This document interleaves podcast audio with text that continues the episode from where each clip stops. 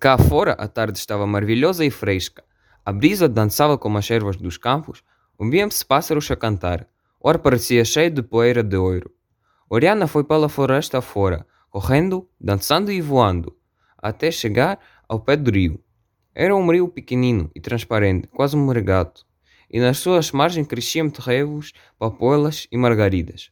Oriana sentou-se entre as ervas e as flores, a ver a correr a água e ouvia uma voz que a chamava. Oriana! Oriana! A fada voltou-se e viu um peixe saltar na areia. Salve-me, Oriana! gritava o peixe. Dei um salto atrás de uma mosca aqui fora do rio. Oriana agarrou no peixe e tornou a pô-lo na água. Obrigado! Muito obrigado, disse o peixe. Fazendo muitas mensuras, salvaste-me a vida e a vida de um peixe é uma vida deliciosa. Muito obrigado, Oriana. Se precisares de alguma coisa de mim, lembra-te que eu estou sempre às tuas ordens. Obrigada, disse Oriana. Agora não preciso de nada.